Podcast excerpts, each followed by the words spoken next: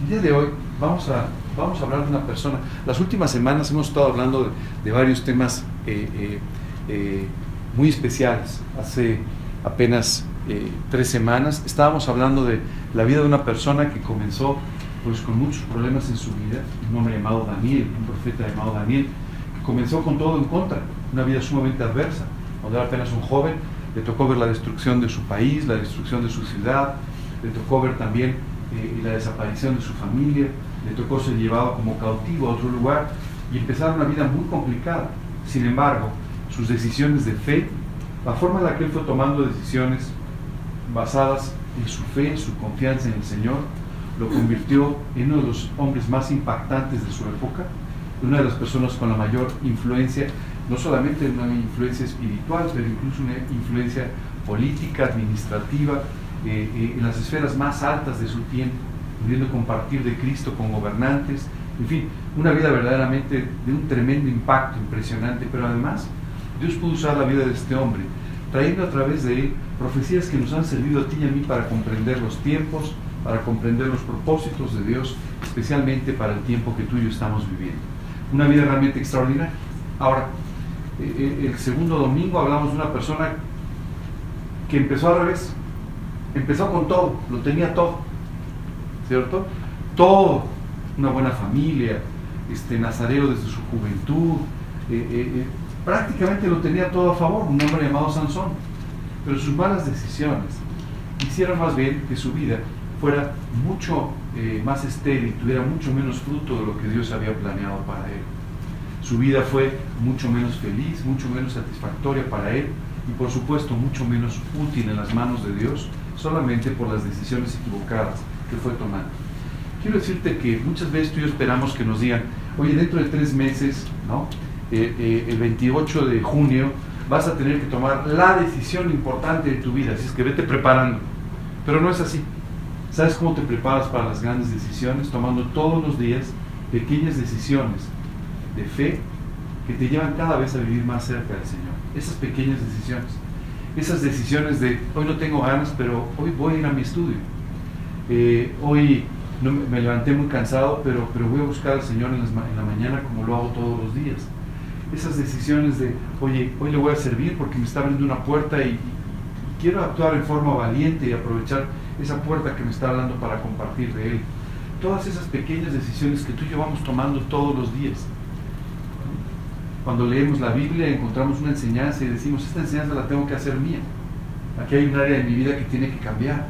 Tengo que tomar una decisión sobre esto. No puedo pasar por alto lo que Dios me está enseñando.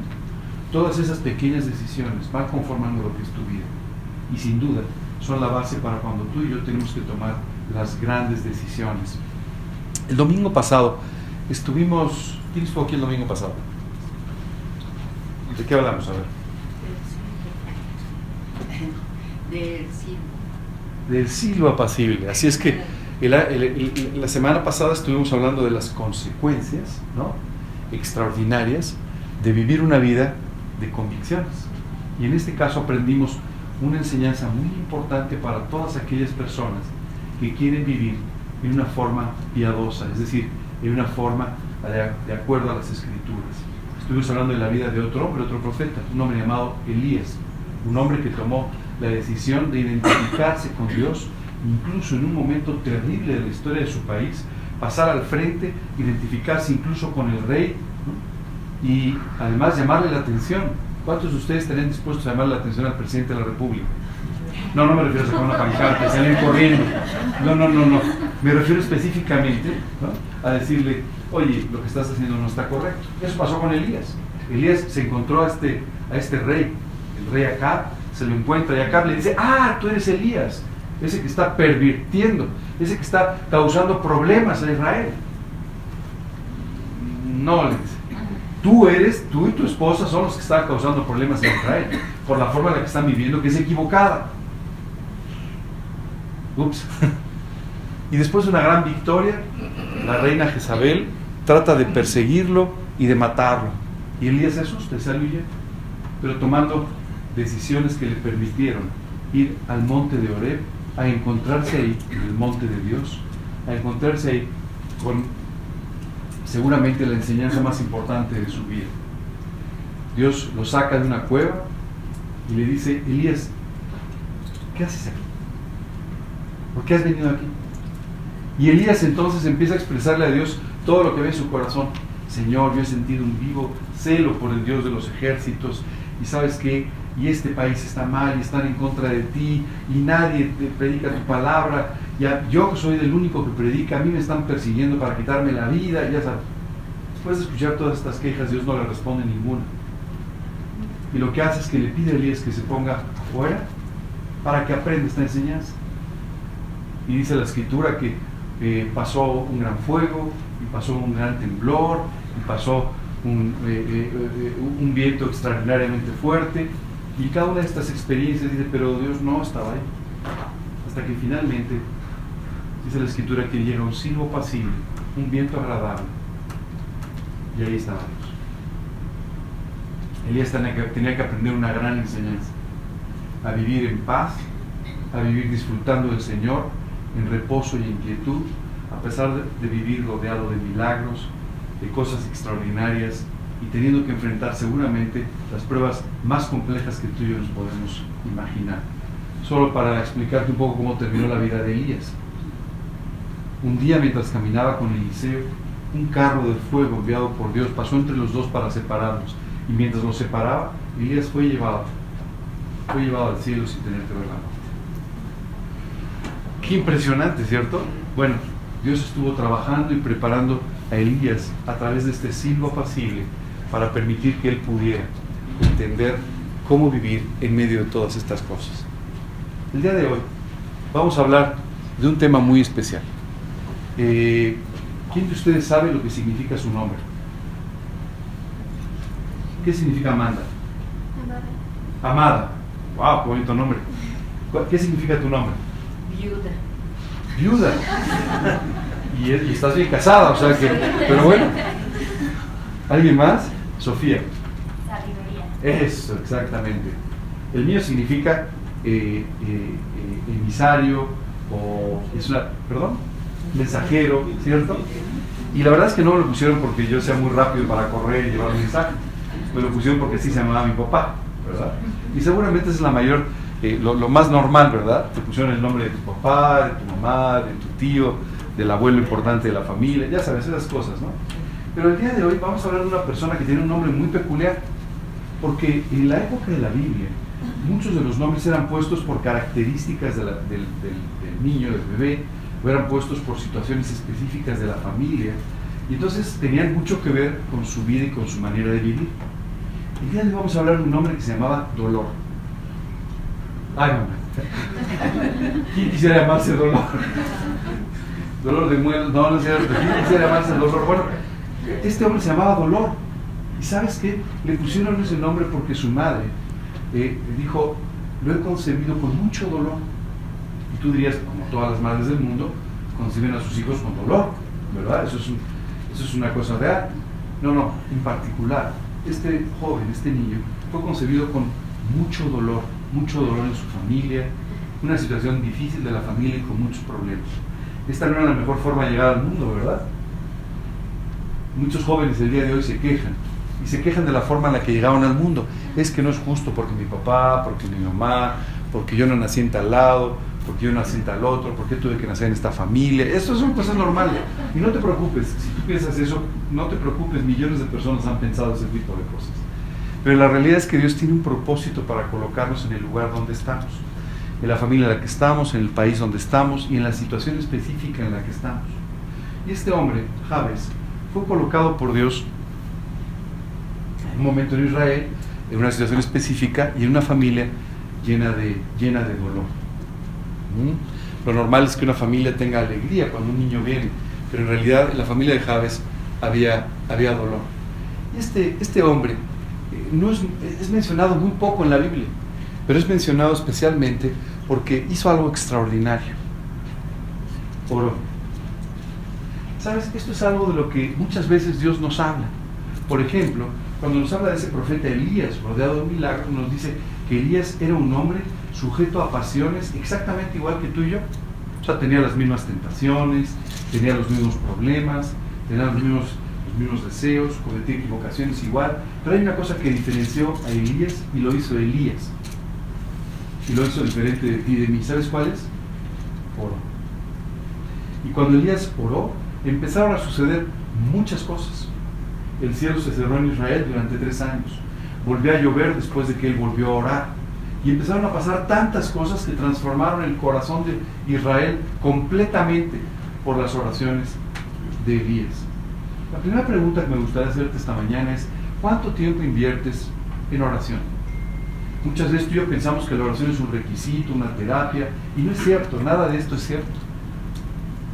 La oración es una conversación que debe ser permanente con nuestro Señor.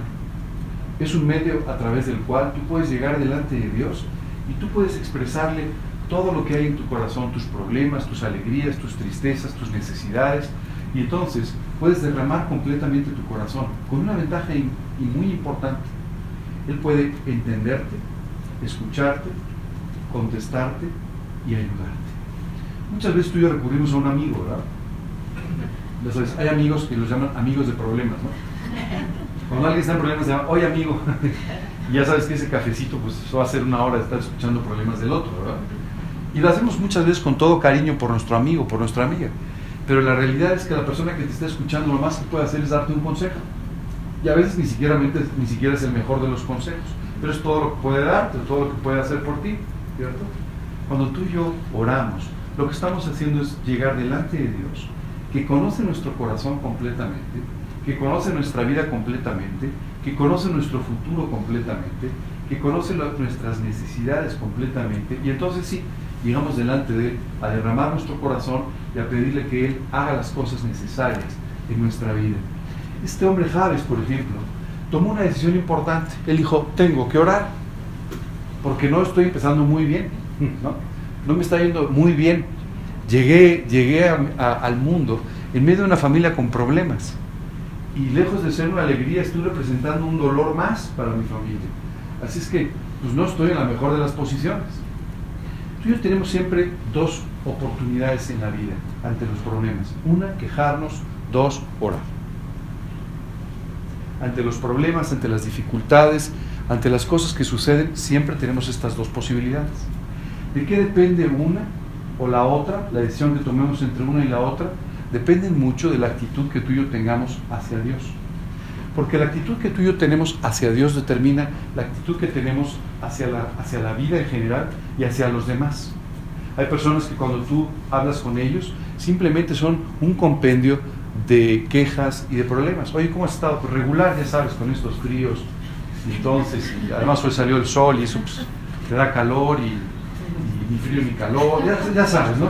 Y quejas y quejas y quejas. Y muchas veces nuestro problema es que vivimos de esta manera, quejándonos por todo, culpando a los demás de nuestros problemas, culpando a, los demás de nuestras situaciones. Sí quiero ser muy claro contigo. La Biblia nos enseña todo lo contrario. La Biblia nos dice que tú y yo somos los arquitectos de nuestro destino. La Biblia nos enseña que tú y yo somos los únicos responsables de la manera en que vivimos. Porque son tus decisiones, esas decisiones cotidianas de todos los días, las que hacen que tú vivas de una forma o de otra. No le eches la culpa a nadie. Digo, siempre hay, cosas, hay casos ocurridos para echarle la culpa, ¿no? Hay que se puede echar la culpa a tus papás, al gobierno, este, a un pastor, siempre digo, siempre hay, hay como ciertos personajes que siempre son culpables de casi todo, ¿verdad? Lo único que te quiero decir es, eso no es así. Tú eres el único responsable y mientras tú no te hagas responsable de tu vida, tú no te hagas responsable para tomar decisiones decisivas en tu vida, lo que va a suceder es que con todas tus excusas vas a seguir siendo infeliz y vas a seguir teniendo la vida que no quieres y que no deberías tener. Así es que es muy importante que dejes de hacer esto y empieces a tomar decisiones correctas. Empieces a tomar una actitud correcta hacia la vida. Quiero decirte que tenemos un segundo problema y es que se fue la vida. tenemos un segundo problema. Nuestro segundo problema es la actitud que muchas veces desarrollamos de, pensar que nos merecemos todas las cosas. ¿Te has dado cuenta? Pareciera que nos merecemos todo. Pareciera que vinimos al mundo a que nos traten bien Vinimos al mundo a que nos apapache, vinimos, eh, al mundo a que todo el mundo se preocupe por nosotros. No es exactamente así, la verdad. Si tú y yo tenemos la óptica correcta, tú y yo vinimos al mundo para, de la mano de Dios, poder servir a otros, poder apoyar a otros, poder orar por otros, poder ser útiles en las manos de Dios para las vidas de otras personas. Pero, ¿sabes qué nos pasa? Siempre estamos con esta actitud de, ¿qué me va a dar la vida?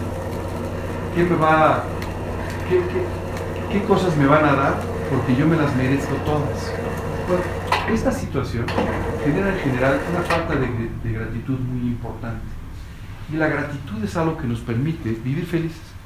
Cuando tú vives todo el tiempo agradecido por las cosas que Dios te da, ¿sabes qué sucede? Tu actitud hacia la vida cambia. En lugar de vivir siempre quejándote por las cosas, empiezas a vivir contento por las cosas que Dios te ha dado.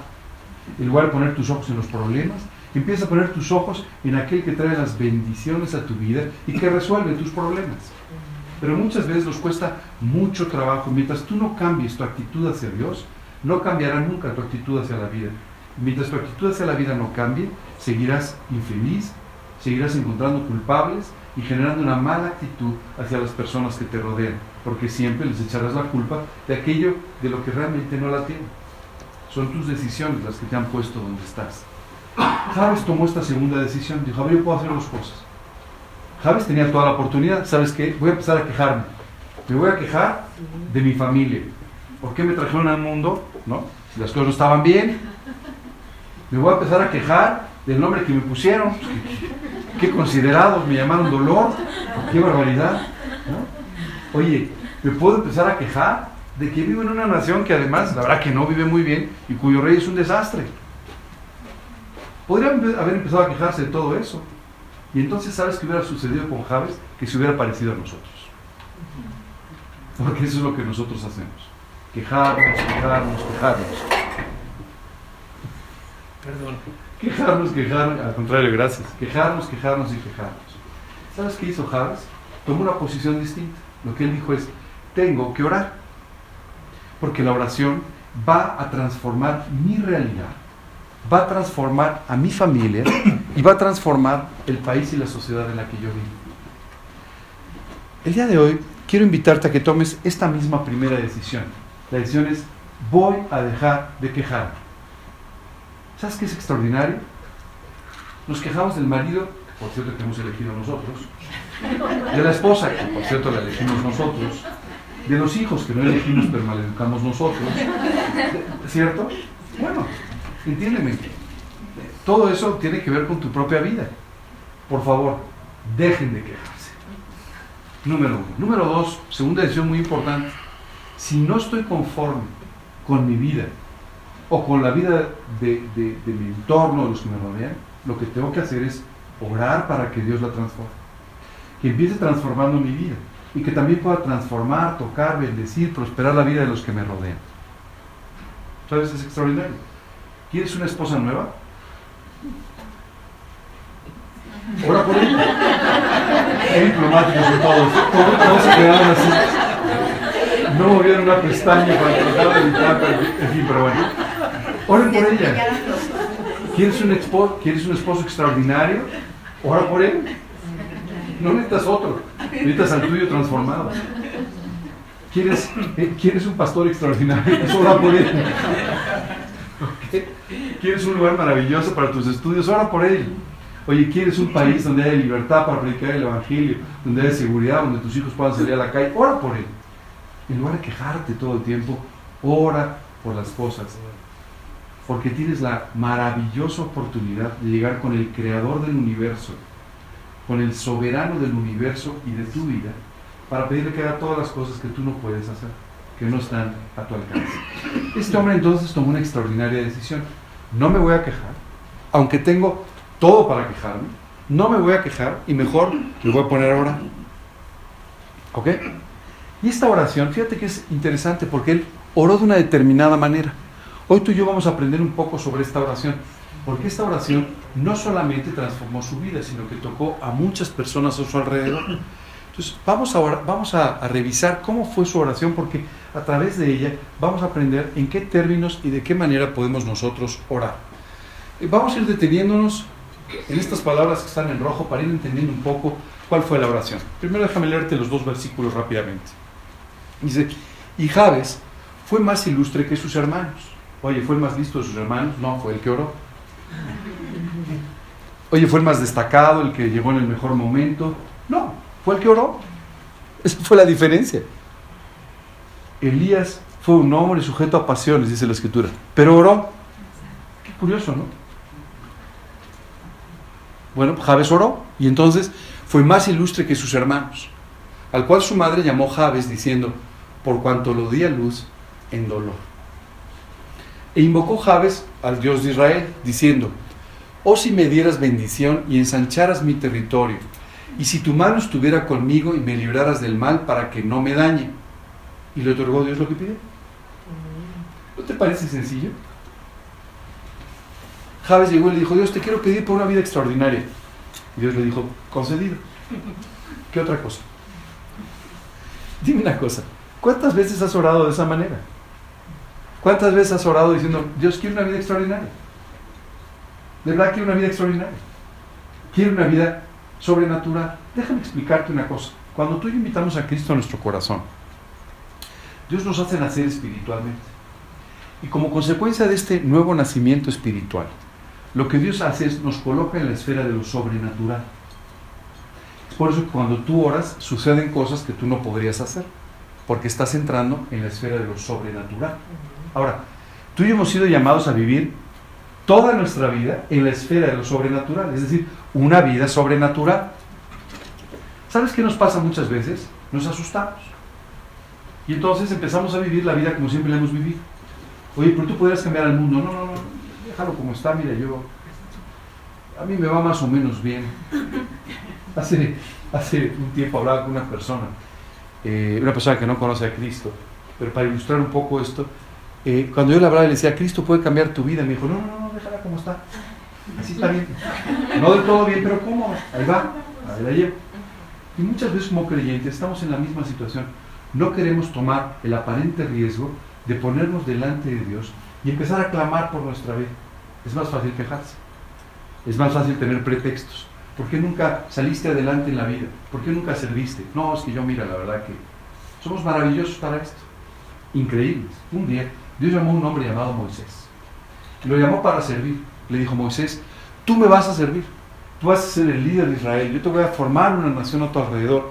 Y tú los vas a sacar de Egipto en forma milagrosa. Y tú los vas a llevar por el desierto y los vas a llevar a una tierra que te prometo va a ser de ustedes. ¿Y sabes qué fue lo que dijo Moisés? Gracias Dios. Padrísimo. No, yo soy tartamudo. Como si Dios no estuviera enterado. ¿Verdad? ¿Y sabes qué pasa contigo y conmigo? De repente Dios te quiero usar.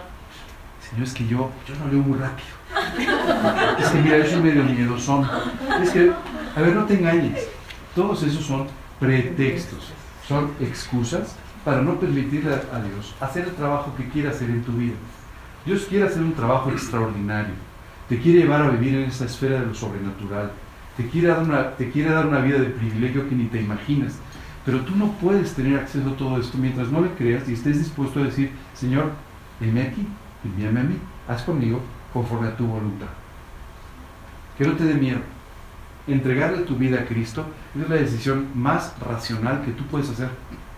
Nadie te puede amar como te amó Él. Estuvo dispuesto a ir a la cruz del Calvario para morir sin necesidad por cada uno de tus pecados. Nadie te va a amar como Él te ama. Nadie. Nadie te conoce como Él te conoce. Nadie está dispuesto a cuidar de tu vida como Él puede cuidar de tu vida. ¿Cuál es el temor de entregárselo? ¿Sabes? Lo que es irracional es que tú y yo no le entreguemos por completo nuestra vida. Es importante que tú aprendas a dejar toda tu vida en sus manos y a confiar absolutamente en Él. Y de esta manera a orar pidiéndole porque Dios haga en tu vida lo que tú no podrías hacer. Javes no podía cambiar la tendencia de su vida. Y seguramente tú no puedes cambiar la tuya. ¿No? Tenemos tendencias naturales, eh, eh, somos de una determinada manera, algunos enojones, otros, este, otros imprudentes, ¿no? Otros un poquito irresponsables, otros un poquito soberbios, ¿verdad? Yo sé que ustedes no, ustedes son perfectos, pero en general todos nosotros tenemos ciertas tendencias equivocadas que provienen de nuestra propia naturaleza. Bueno, tú no puedes tener victoria sobre eso. Si tú pudieras tener victoria sobre eso, Cristo no hubiera muerto en la cruz. Pero es por eso exactamente, perdón, que tú y yo necesitamos pedirle a Dios que rompa esas tendencias, que rompa la manera en la que somos, que nos dé una vida distinta. Señor, yo soy iracundo, pero yo confío en que tú me puedes hacer diferente, me puedes hacer amable, me puedes hacer dulce con la, con la gente. Yo soy un poco soberbio, pero sé que tú me puedes hacer humilde. Señor, yo soy de una determinada manera, pero estoy seguro que tú puedes hacer en mí lo que yo no puedo hacer. Este es el origen de esta oración. Señor, mi vida como va, no va para bien. Esa es la realidad. Pero yo te voy a pedir que tú hagas en mí lo que no sería natural, lo que no es mi tendencia, lo que no es mi forma de ser. ¿Sabes cuál es una de las expresiones que más usamos? Cada vez que nos metemos en un problema y actuamos mal, alguien te dice, pero ¿qué hiciste? Yo soy así. Está bien, la idea es que dejes de ser así, no que te confirmes en tu manera equivocada de vivir, sino que aprendas a vivir de una forma diferente. ¿De acuerdo?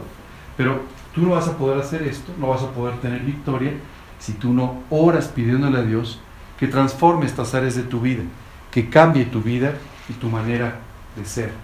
Esto fue exactamente lo que Javes empezó pidiendo. Lo primero que él hizo fue invocar al Dios de Israel. Fíjate que la palabra invocar es una palabra muy, muy especial.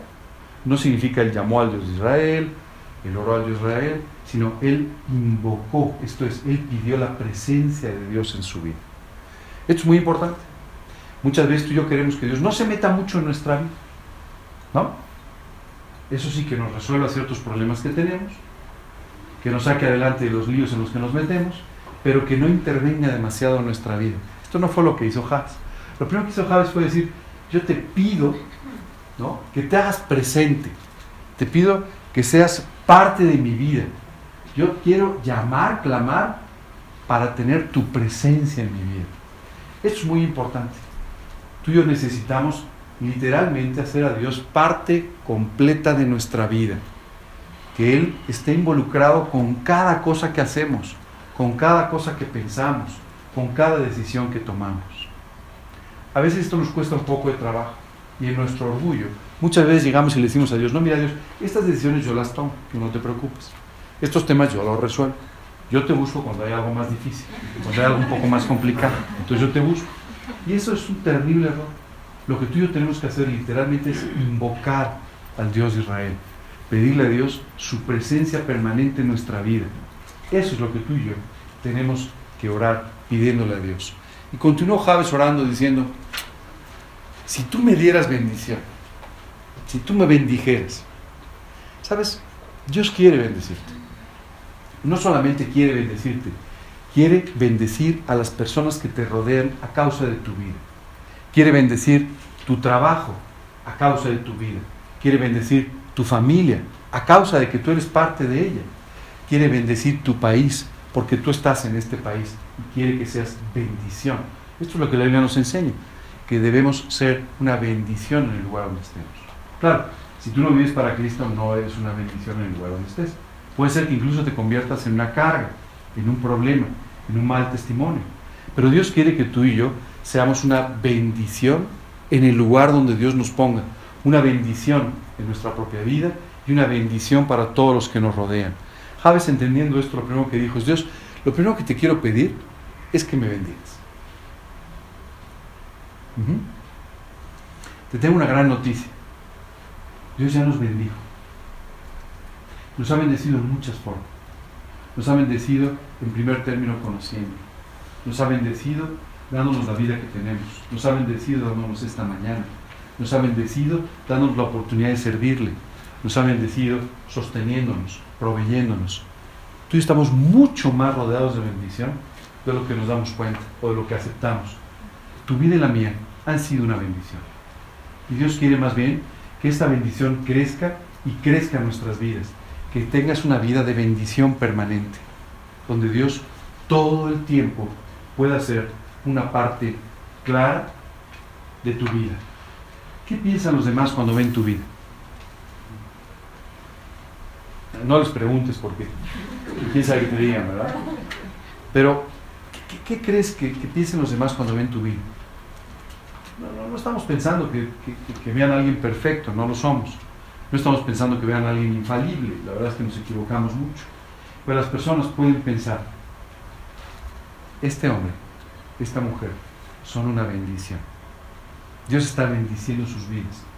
Donde quiera que Dios los pone, en ese lugar prosperan. En ese lugar son bendecidos. Su vida, su vida simplemente es diferente que la de los demás. Tú y yo tenemos que orar pidiendo a Dios su bendición. Sabes, me llama mucho la atención en algunos aspectos nuestra vida. Por ejemplo, muchas veces tú y yo caemos en los mismos vicios que cae el mundo a nuestro alrededor. Oye, ¿cómo te está yendo en tu trabajo? Regular es que ya ves que la situación está muy mal. Oye, ¿cómo va tu negocio? No, pues ya sabes, un problema terrible. A ver, no, Tienes que aprender una cosa. En las buenas, en las malas, en las regulares, tu bendición y tu provisión solamente vienen de Dios. Esto es muy importante que lo entendamos. No de tu esfuerzo, aunque tienes que esforzarte, no de tu responsabilidad, aunque tienes que ser responsable, pero más bien la bendición y la provisión vienen de Dios. Muchas veces nosotros estamos muy cortos de bendiciones. ¿Sabes por qué? Porque no las pedimos. Y tenemos que pedir, tenemos que aprender a pedirle a Dios que nos bendiga. Este, esta era una costumbre extraordinaria en los inicios del pueblo de Israel. Los hijos llegaban y le pedían a Dios, a, sus padres, una bendición. ¿Te acuerdas de Saúl y Jacob? Sí. Para eso era muy importante. Mi padre me tiene que bendecir. ¿No? Porque la bendición de mi padre va a cambiar la trayectoria de mi vida. Y cuando Jacob engaña a su hermano y a su papá y a todo el que encuentra para conseguir esta bendición en forma un poco fraudulenta, ¿no? Llega Esaú y le dice a su padre, pero bueno, ¿por qué no me bendices a mí también? Es que he bendecido a tu hermano. ¿Pero qué no te queda un poquito de bendición para mí?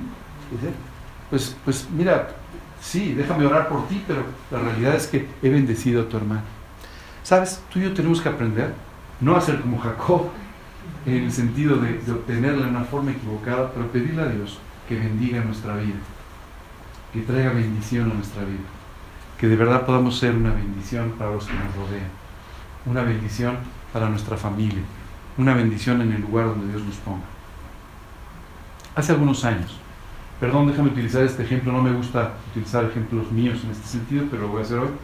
Hace algunos años tuve la oportunidad de trabajar en una empresa. Y recuerdo que después de un tiempo, bueno, cambié a otro trabajo, eh, pero recuerdo que tan solo un poco de tiempo después, en una reunión eh, de otro tipo, eh, estaba mi esposa y estaba mi suegra, afortunadamente mi suegra. te voy a decir, me hicieron quedar muy bien. Pero recuerdo que ahí se encontró con los socios de esta empresa en la que yo había trabajado. Entonces preguntaron, oye, ¿y Ángel no ha venido? no, no, Ángel está viajando, no, pudo venir. Y entonces este, este hombre se volvió con mi suegro y le dijo, no sabes cómo lo extrañamos. Cuando él estuvo, tantas cosas salían bien Tú vas a decir, wow, Ángel. No, Dios bendice el. Es así de fácil. No creas que era mi gran trabajo, mi gran esfuerzo. Ojalá que mi trabajo haya funcionado bien, pero ¿sabes qué era? La bendición de parte de Dios, bendiciendo el lugar donde Dios te pone. Esto fue lo primero que pidió Javes. Dios, por favor, bendice mi vida. Trae bendiciones a mi vida. Muchas veces tú y yo nos confundimos. La Biblia dice que Dios va a bendecirnos y a prosperarnos. Cuando escuchamos esto nos imaginamos un jaguar esperándonos en puerta. No es así. La Biblia dice que tú y yo vamos a ser prosperados en todas las cosas. Y Dios sin duda va a traer una prosperidad a nuestra vida de una forma muy especial. Dios jamás permitirá que te falte lo que necesites. Dios siempre traerá abundancia espiritual a tu vida. Dios siempre traerá abundancia emocional a tu vida. Y nunca faltará nada. No sé si Dios ponga una mayor provisión o una menor provisión, pero siempre traerá lo que tú necesitas. Hoy en día tenemos ese tipo de ideas y a veces un poco confundidas, porque vivimos en un mundo que valora mucho las cosas materiales y muy poco las cosas espirituales, y muy poco las cosas emocionales. nos concentramos entonces en pensar que la provisión y la bendición tiene que ser material. Mira, no te preocupes, Dios siempre traerá lo que tú necesitas, no lo que crees que necesitas pero sí lo que necesitas. ¿Ok? pero Dios podrá bendecirte abundantemente en todos los ámbitos de tu vida. Continúa diciendo, si me dieras bendición y ensancharas mi territorio. Y le dice Dios, dame un poquito de espacio. ¿no? Javes vivía pues, en medio de una familia, todo parece indicar que no era una familia particularmente importante, y por otro lado, este, bueno, pues una situación complicada en Israel. Entonces Dios le dice, Javes le dice a Dios, dame un poquito más de espacio, ensancha mi territorio. ¿Sabes? Hay, hay algo que de repente nos hace mucho daño, y es el materialismo. Estamos muy acostumbrados a estar siempre buscando, esperando, trabajando por muchas cosas materiales y por una gran abundancia. Yo no sé si tú tengas esta abundancia o la llegues a tener, pero solo hay una forma de que no te haga daño. Ponla a los pies de Dios. Permítele a Dios que todo aquello lo que Él te bendice, económicamente, en cuanto a tu influencia, en cuanto a cualquier otra cosa, pueda ser usado para la bendición de otros. Pueda ser usado para que otras personas sean alentadas a vivir para Cristo, sean bendecidas a través de aquello que tú estás recibiendo. Y sabes, en lugar de ser un daño, esto será algo, un fruto extraordinario para ti. Cuando Javes le pide, ensancha mi territorio, simplemente le está pidiendo, Dios, hazme un poco más importante, hazme un poco más dentro de la tierra. Y solamente para ti. Continúa la oración diciendo, y ensancharas mi territorio, y si tu mano estuviera conmigo. ¿Sabes? Esto es algo extraordinario. Lo que Javes le dice es, Dios, quiero tu mano conmigo todos los días. Quiero que tu mano me acompañe todos los días, que siempre esté conmigo. Que siempre me sostengas. Que siempre me ayudes a levantarme cuando me caigo. Que siempre me guíes cuando, estoy, cuando estoy perdido. ¿Te has dado cuenta cuántas veces en la vida no encontramos para dónde caminar, no encontramos una dirección, no sabemos qué hacer y necesitamos literalmente una mano que nos tome y nos pueda guiar en medio de esta oscuridad que no nos permite ver cuál es la dirección correcta? Esto pasa muchas veces en la vida. No sé si te haya pasado. De repente dices, la verdad que no tengo ni idea para dónde ir ahora. No tengo ni idea qué hacer con respecto a estas cosas. Y ahí necesitas una mano que te pueda guiar en medio de todo esto. No solamente eso, a veces también que te levante cuando te tropieces. Muchas veces nos tropezamos tú y yo en la vida. Muchas veces nos caemos, decidimos mal, en fin, pasaron cosas. Y necesitamos una mano que nos levante cuando estamos en el suelo. ¿Sabes qué es increíble? Generalmente, cuando nos caemos, es el momento en el que menos manos humanas se acercan para ayudarnos a levantarnos. Esa es la realidad. Oye, qué cruel es el mundo. No, así somos todos, esa es nuestra naturaleza. Entonces, no podemos esperar demasiado. En alguna oportunidad, David tuvo que pasar por un juicio de parte de Dios. Cometió una falta y tuvo que pasar por un juicio delante de Dios. Pero Dios le dio la oportunidad de elegir.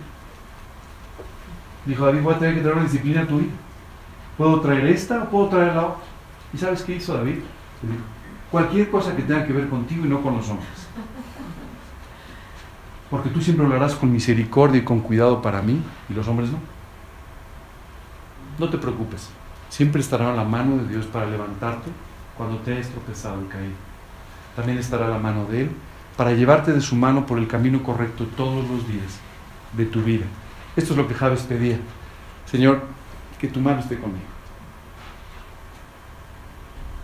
que no me falte guía, que no me falte dirección, que no me falte ayuda, que no me falte soporte cuando realmente lo necesito. Quiero decirte que tú y yo podemos confiar de esta forma. Dice un pasaje, ¿de dónde vendrá mi socorro? Y se contesta a sí mismo el salmista diciendo, mi socorro viene de Jehová de los Mi ayuda viene de Dios, solo de Dios. Muchas veces tú y yo estamos buscando quien nos ayude cuando estamos en un problema. Yo te sugiero que primero busques al Dios que te está tendiendo una mano para ayudarte y levantarte, y Dios podrá traer la ayuda de quien Él decida como Él decida. Pero no dejes nunca de buscar a Dios para que Él sea el que te saque adelante. No dependas del hombre, depende de Dios. Dice un versículo, maldito el hombre que confía en el hombre, bendito el hombre que confía en Dios. ¿Sabes por qué? Porque los hombres cambiamos. Hoy estamos de buenas, mañana estamos de malas. Hoy te decimos, yo te ayudo, ven a mi casa, yo te invito a comer. Y luego le decimos a la persona ¿te diste cuenta cuánto comió? No lo invites mañana. Así somos. Así somos. Somos complicados, muy complicados, muy cambiantes. Todos los días amanecemos con un humor diferente. Así es que no confíes en otro hombre, sino más bien confía en el Señor. Esto no quiere decir que te vuelvas desconfiado, cuidando tu espalda todo el día. Quiere decir que no deposites tu fe, tu confianza en quien no puede hacer más que lo que hace. mejor deposita tu confianza en aquel que puede hacer cualquier cosa que tú le pidas. Continúa la oración diciendo, y me librarás del mal para que no me da. ¿Sabes? Esta parte de la oración me llama mucho la atención porque Javes oró aquí con mucha sabiduría. Casi siempre diríamos, que no me toque el mal. ¿No? Pero Javes dice, no, líbrame del mal para que no me dañe. O sea, el mal está a mi alrededor. Vivo en medio de él. Eso es una realidad. ¿Sabes? A muchos creyentes les gustaría vivir como ermitaños. ¿No? En una cueva donde nadie les pudiera hacer nada, donde todo saliera bien. Pero las piedras no están muy abiertas al Evangelio, te quiero decir. Entonces, Dios quiere usarnos en medio del mundo para que le hablemos a personas como tú y como yo, que estaban igual de equivocadas que tú, que, siguen que tienen una naturaleza tan equivocada como la que sigues teniendo tú, pero que pueden ser transformados por el poder de Dios. Dios te va a usar en medio de una, pues una generación, dice, maligna y perversa. Dios te va a usar en medio de un mundo que está de cabeza, que no tiene principios, que actúa mal, que es un desorden. Claro. Lo que Javes decía es, y en medio de todo esto, que el mal no me toque, que no me dañe, que lo vea, que lo combata, que ore por él, pero que no me dañe. ¿Sabes? La realidad es que tú y yo vivimos en una burbuja de cristal. No te has dado cuenta. Pero yo muchas veces escucho y me dicen, oye, ¿te has enterado? Lo No. Oye, ¿tú sabes que están pasando estas cosas en el mundo? No. Y si creen, sí veo las noticias de vez en cuando, pero, pero la, la, realidad es que estoy convencido de que Dios nos guarda de una forma especial. Cuida nuestra vida de una forma sobrenatural. Pero por supuesto, estamos rodeados de cosas equivocadas. Estamos rodeados de gente perversa. Estamos rodeados de criminales, de problemas, de dificultades. Pero tú y yo podemos aprender a pedirle a Dios que en medio de todo eso nos guarde para que el mal no nos toque, sino más bien para que por tus oraciones el mal pueda ser vencido por el bien.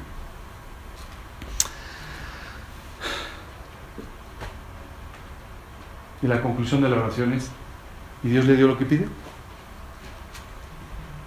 Y Dios le otorgó todo lo que Javes pidió. ¿Sabes qué es increíble? Eso lo hizo un hombre ilustre. ¿Sabes? Cuando leo esta oración, me llama la atención porque proviene de un corazón sencillo, genuino, buscando que Dios hiciera todo el trabajo en su vida. Y de repente me pregunto, ¿por qué tantos creyentes no son ilustres? ¿No, destacan? ¿Por qué tantos creyentes no tienen un gran testimonio? ¿Por qué tantos creyentes están padeciendo y batallando porque no parece que tengan bendición? Y la respuesta siempre es la misma. Porque no pedís. No tenéis. Porque no pedís. Así dice la escritura. Pedir y se os dará. ¿Qué, ¿Qué, resumen tan sencillo, verdad? ¿Qué es lo que no tienes? Ah, pues no tienes porque no lo pides. Si lo pidieras, lo tendrías. Porque lo que pides, Dios te lo da. ¿Sabes? De repente nos complicamos mucho. No, es que Dios no me puede dar estas cosas porque seguramente me harían daño. A ver, el que sabe que te hace daño y no es Dios. El que sabe qué necesitas y no es Dios. Tú pídele, ¿cierto? Y Dios va a responder conforme a su voluntad y conforme a la necesidad real de tu corazón. Y pide. ¿Sabes? Muchas veces nos preocupamos. ¿Cómo le voy a pedir esto a Dios? No te preocupes, Dios ya arregló ese problema. Dice la Escritura que el Espíritu Santo intercede por nosotros como con gemidos indecibles.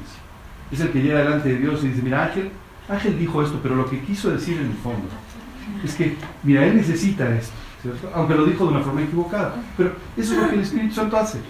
Intercede por nosotros con estos gemidos diciendo, no, no, Dios se equivocó, se equivocó. No, no, era así exactamente. Lo que hay en su corazón es un anhelo, es un anhelo genuino. Lo que dijo no tiene nada que ver. Bueno, eso es exactamente lo que Dios nos ha provisto, incluso para cuando oramos mal, incluso para cuando no sabemos orar. O sea, Dios te dice, primero te quiero pedir que ores. Segundo, te quiero decir que el trono está abierto las 24 horas de todos los días de tu vida para atenderte cuando tú no necesites. Así dice que nos acerquemos confiadamente al trono de su gracia. para recibir auxilio, siempre que tú y yo lo necesitemos. ¿Qué es lo tercero que te dice? Oye, y si no sabes orar, no te preocupes, yo te enseño. Los discípulos llegaron y dijeron, Jesús, no sabemos orar. No, no se preocupen, yo les enseño. Y lo cuarto es, oye, si oramos mal, no te preocupes. Tenemos también a alguien que intercede por nosotros y que lleva nuestras oraciones limpias, puras, delante de Dios para que puedan ser respondidas. Oye, si tenemos todo esto, ¿cuál es el problema? Que no oramos. Ese es el único problema. Porque si pedimos, Dios nos va a responder. Dios quiere bendecirte, Dios quiere librarte del mal. Toda esta oración, ¿sabes? Si tú la, la revisas, te vas a dar cuenta de que toda es conforme a su voluntad. Dios quiere bendecirte. Dios quiere ensanchar tu territorio. Dios quiere librarte del mal. Dios quiere que seas una bendición. Dios tiene su mano sobre ti. Así es que cuando tú y yo oramos de esta manera, estamos orando conforme a su voluntad, conforme a lo que Él quiere, conforme a la forma en la que Él quiere que vivamos. Y orando de esta manera, si tú y yo el día de hoy tomamos la decisión de orar en estos términos, ¿sabes qué va a suceder cuando tú y yo terminemos nuestra vida? En la lápida, cuando tú y yo nos vayamos, va a decir, y le otorgó Dios lo que pide. No más. Ese va a ser el corolario de tu vida si tú oras en estos términos. El resumen de tu vida va a ser, y Dios le otorgó todo lo que pide. ¿Alguna pregunta, alguna duda?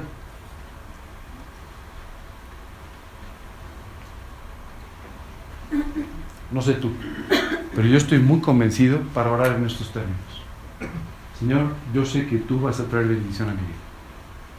Yo sé que tú vas a hacer aquello que es imposible, lo vas a hacer. Tenemos una, una gran noticia. Uno, Dios es un Dios para el que no hay nada imposible.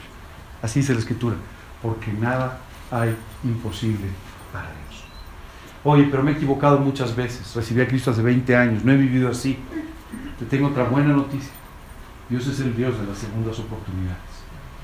Una y otra vez va a estar ahí tendiendo su mano para sacarte de donde estás, como Pedro cuando se hundió en el agua por su falta de fe, de la misma manera. Dios va a estar ahí para sacarte de donde estás y ponerte en el lugar de bendición. Puedo enseñarles esto, pero no puedo orar por ustedes. Puedo orar por sus vidas, pero estas decisiones las tienen que tomar ustedes y son ustedes los que tienen que pedir que Dios bendiga su vida de esta manera. ¿Sabes? Hay, una serie de, de, momentos muy especiales en el Antiguo Testamento donde Dios le cambiaba el nombre a las personas. ¿Sabes? Hoy en día no hace falta que te cambien el nombre. A mí el mío me gusta, hasta eso me fue bien, ¿verdad? Mis papás tuvieron buen tiempo. Pero, pero no es necesario, porque a ti a mí no nos pusieron el nombre por nuestras características ni por nada. Pero como en ese tiempo si era así, Dios muchas veces cambiaba el nombre de las personas. ¿Sabes qué significa Jacob?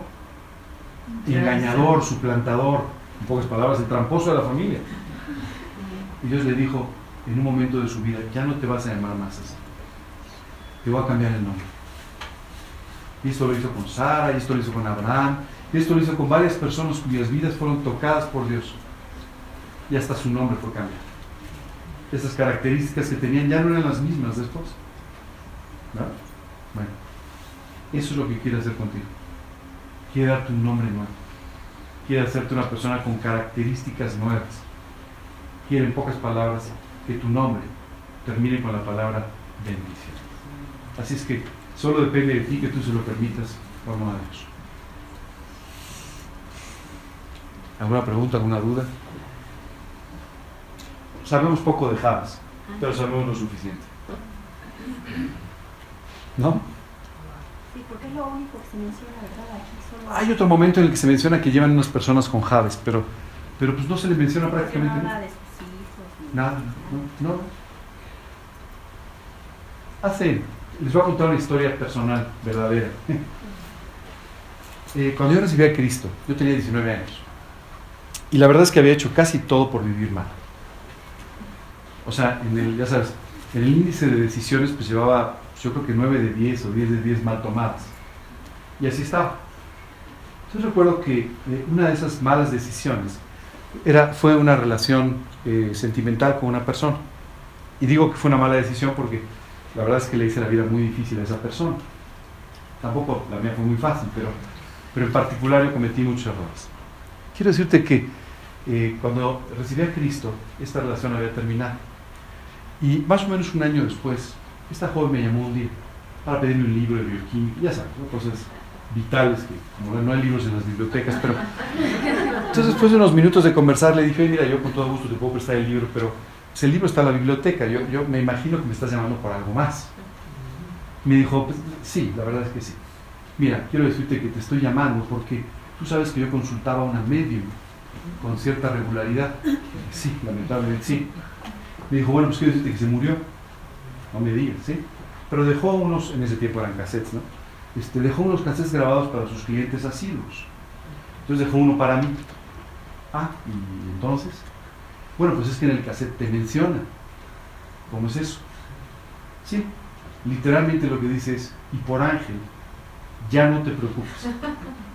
Ángel es feliz y va a ser feliz para siempre. Me dijo, solamente te llamo para preguntarte si eres feliz. Con toda honestidad, mucho.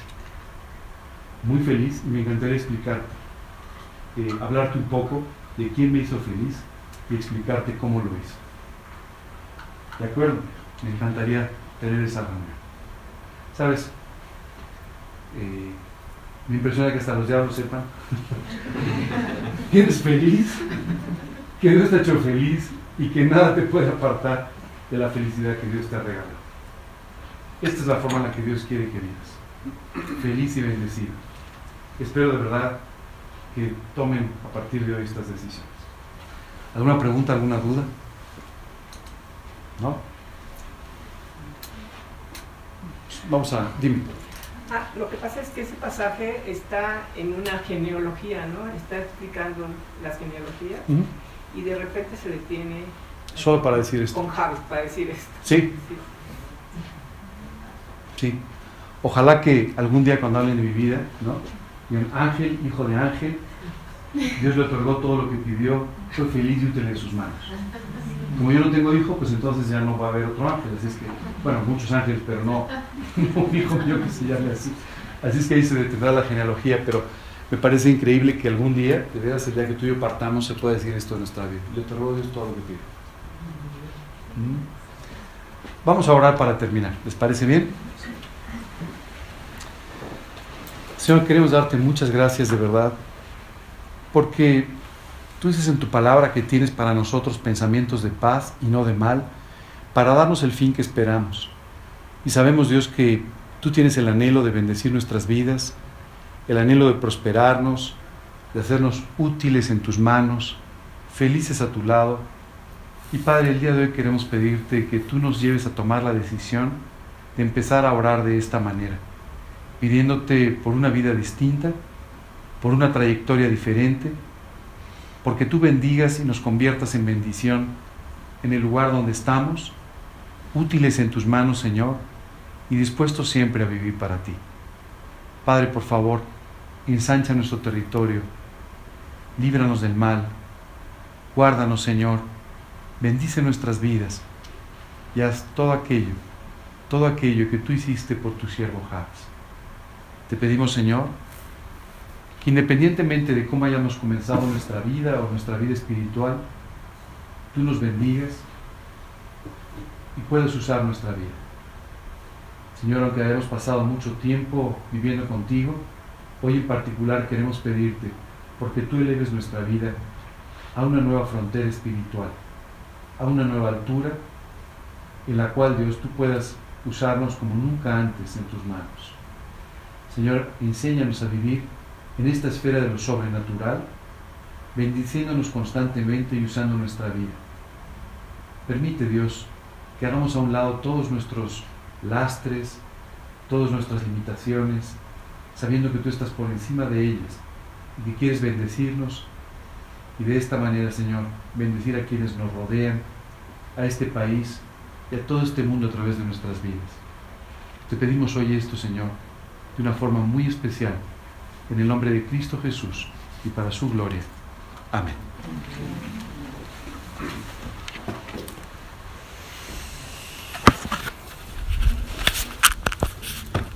Bueno, pues hoy, hoy terminamos con esta serie de estudios que hemos tenido sobre algunos personajes de la Biblia.